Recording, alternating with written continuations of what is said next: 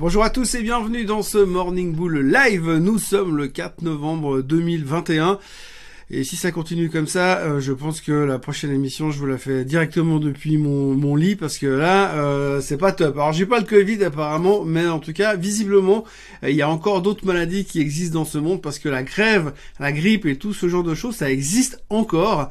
Et je suis en plein dedans. Anyway, c'est pas pour euh, ça qu'on est venu ce matin. le point de la journée, le truc de la journée, l'événement de la journée, ou plutôt devrais-je dire le non-event de la journée. Eh bien, hier, c'était la Fed.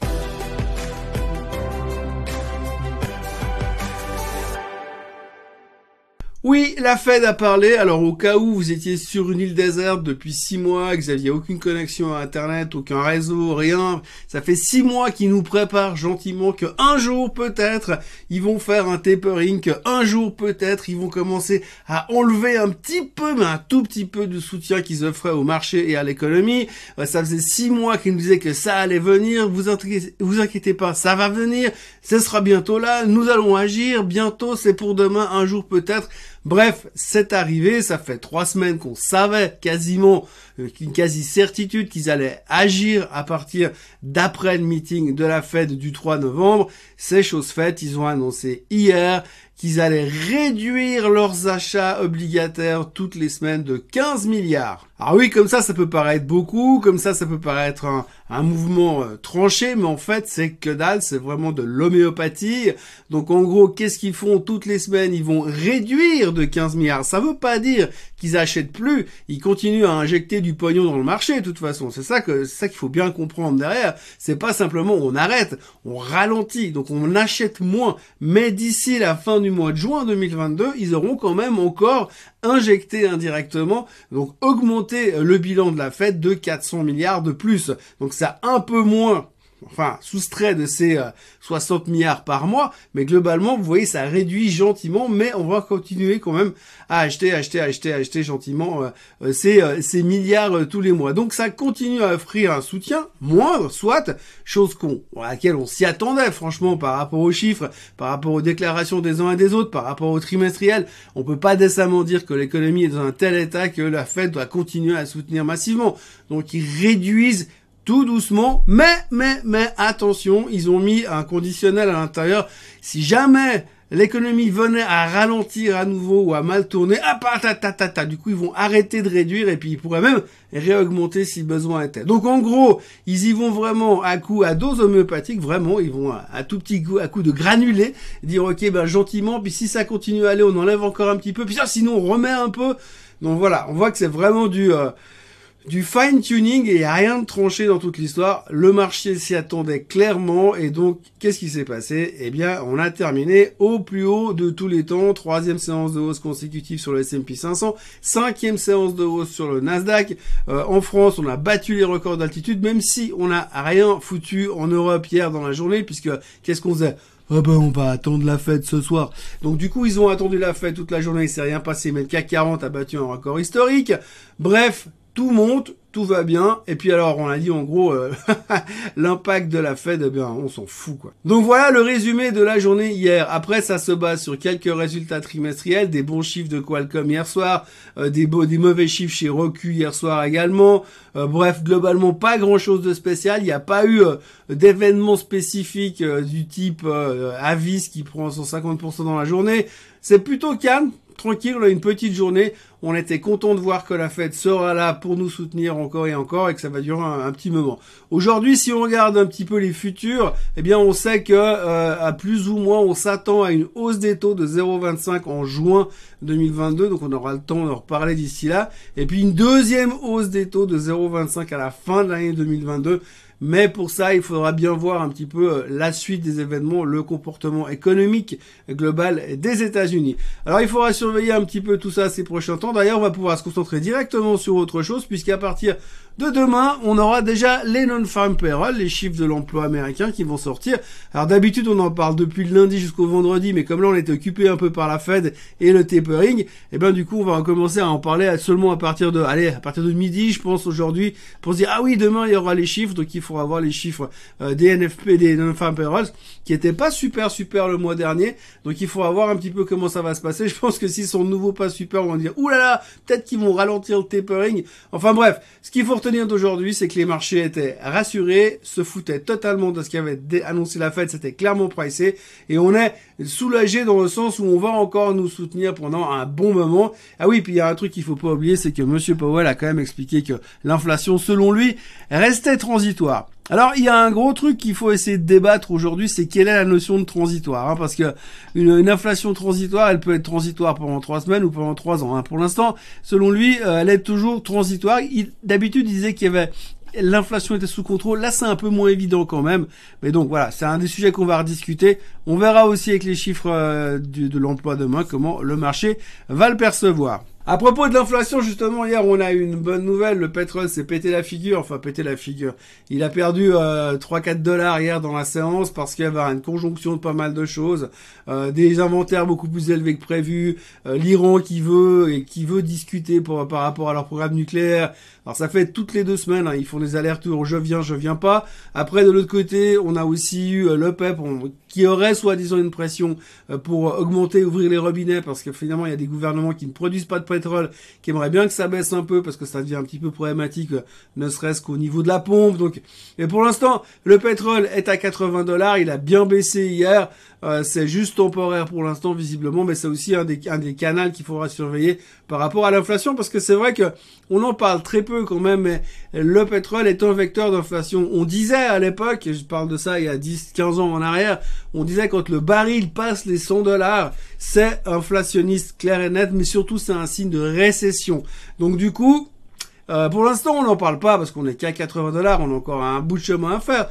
Mais disons qu'à un moment donné, je pense qu'autour des 90-92 dollars, si le pétrole va jusque là, on va commencer à parler d'un risque de ralentissement économique massif euh, par rapport au pétrole. Surtout que si vous regardez un petit peu dans le passé, euh, la problématique c'est que quand le pétrole monte, le prix à la pompe il monte. Et quand le pétrole baisse, le prix à la pompe, il baisse beaucoup moins. Ensuite, le pétrole remonte et puis le prix à la pompe, il remonte aussi, donc beaucoup plus. Puis après, le pétrole rebaisse, mais le prix à la, pompe, il baisse un tout petit peu. Puis finalement, sur les années, eh bien, vous avez euh, le litre d'essence qui a doublé, alors que le pétrole, il a de loin pas doublé. Et donc, il y a vraiment une, dichotomie de ce côté-là qui pose aussi un problème inflationniste, qui est clair et net, même si dans certains pays, il y a beaucoup de taxes sur le prix de l'essence. Euh, mais ça, ça pose quelques problèmes qui pourraient nous, nous revenir ces prochains temps, mais on n'en est pas encore là. Pour l'instant, on se félicite de ce non-event hier soir de la Fed.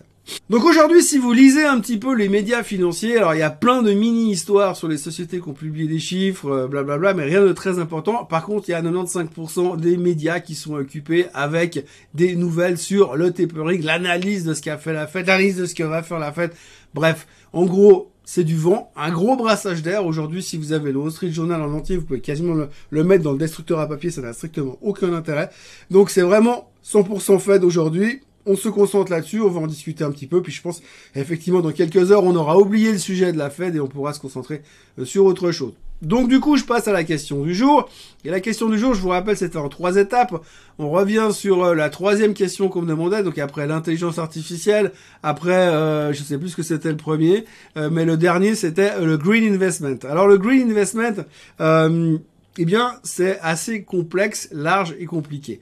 Ces dernières années, on a eu une vague verte qui est arrivée euh, sur le marché. Euh, les gens sont arrivés massivement en se disant qu'il fallait changer notre manière d'investir et il fallait être plus responsable. Là, on est en pleine COP 26, donc tout le monde veut être green, tout le monde veut qu'on soit propre pour la planète et puis qu'on évite qu'en 2150, eh bien, la planète soit complètement détruite. Enfin, globalement, de toute façon, on ne sera pas là, mais peu importe. Ce qu'il faut retenir, c'est qu'il y a vraiment une volonté aujourd'hui dans le monde de l'investissement aussi pour se donner bonne conscience, de vouloir passer à ce qu'on appelle le green investment. Donc du coup, il y a, on a créé des critères, on a mis des notes sur certaines sociétés, et puis en disant, bah voilà, eux ils sont green, eux ils sont moins green, eux ils sont pas green du tout. Et donc du coup, on cherche un petit peu à comment investir dans tout ça.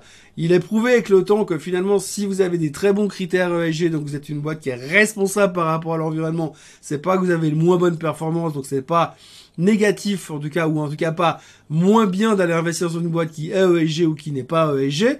Donc c'est assez complexe dans tout ça. Maintenant, à partir de tout ça, quand vous regardez aujourd'hui, si vous voulez investir dans du green, eh bien, vous avez deux choix. C'est soit vous allez faire de l'investissement ESG. Donc là, à ce moment-là, mon conseil, ce sera d'aller chercher des fonds qui sont dédiés à, la finance sustainable finance, comme on dit, quoi, la finance responsable, euh, la finance durable. Là, vous avez plein de produits, plein de fonds, plein d'ETF. Je peux pas faire la liste ici.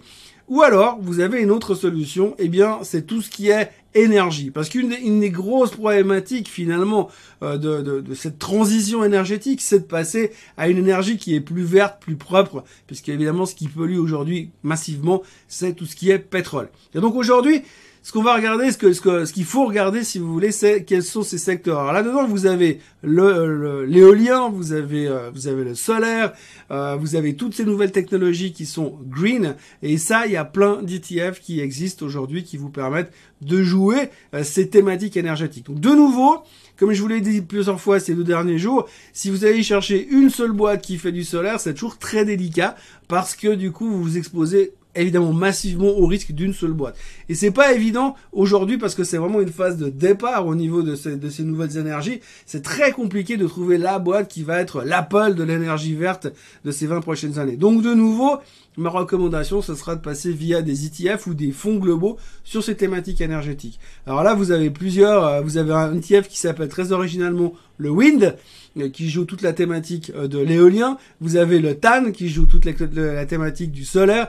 Donc voilà, ça vous donne deux trois idées dans cette direction-là qui vous permettent d'aller investir dans cette thématique green. Mais encore une fois, contrairement à la thématique par exemple de l'intelligence artificielle, c'est très très large l'investissement vert et responsable. Donc si vous voulez aller dans du responsable vraiment global avec une vraie analyse de fond, avec une sélection de titres qui sont des titres euh, vraiment responsables dedans, enfin on s'entend bien, euh, et eh bien à ce moment-là il faut aller chercher des fonds investissement. Il y a plein de fonds d'investissement qui sont euh, sur cette thématique-là et eux feront le boulot à votre place et vous aurez cette partie de votre portefeuille qui sera complètement allouée à cette thématique verte transition énergétique, euh, amélioration finalement de la qualité euh, de l'air, décarbonisation, et tout sera groupé dans ce fonds d'investissement.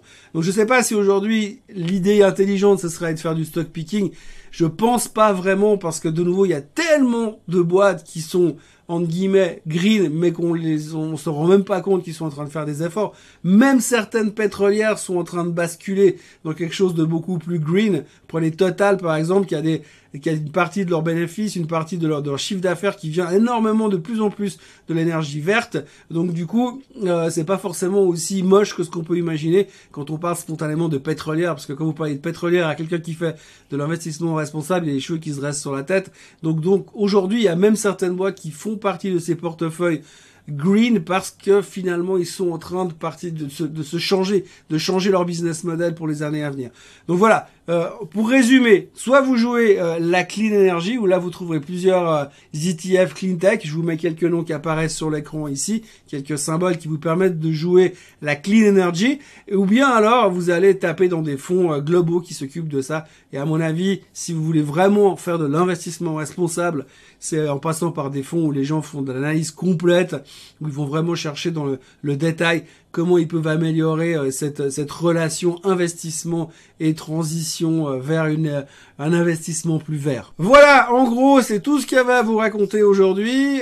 J'espère que demain, on va repartir dans un mood un petit peu normal, parce que finalement, maintenant qu'on a une autre fête, on va pouvoir passer à autre chose. En tout cas, pour l'instant, les marchés continuent de se comporter relativement bien, voire très très bien. C'est très calme sur le secteur des cryptos. On notera seulement au passage que JP Morgan a réitéré son objectif de 146 000 dollars sur le Bitcoin. Euh, le Bitcoin est à 62 000 pour l'instant. Et en même temps, JP Morgan a également annoncé que le Bitcoin était officiellement devenu euh, l'or numérique. Autrement dit, le hedge parfait contre l'inflation. Donc si les gens jouent l'inflation, ce qu'on voit arriver aujourd'hui, évidemment, eh bien ils vont devoir encore acheter du Bitcoin. Donc le Bitcoin va aller à 146 000. Donc là, on a oublié les 100 000 à Noël. On parle de 146 000 sur le Bitcoin. Voilà. Donc, N'oubliez pas de vous abonner euh, à la chaîne Suisse Code 8 si ce n'est pas encore fait. N'oubliez pas de liker cette vidéo, de la partager, ne serait-ce que parce que je le fais avec 39 de fièvre. Et puis, je vous retrouve demain euh, à la même heure et au même endroit. J'espère avec un petit peu moins euh, de bourdonnement dans les oreilles et puis euh, d'obstruction dans tout ce qui est système ORL. Passez une très bonne journée et à demain. Bye bye.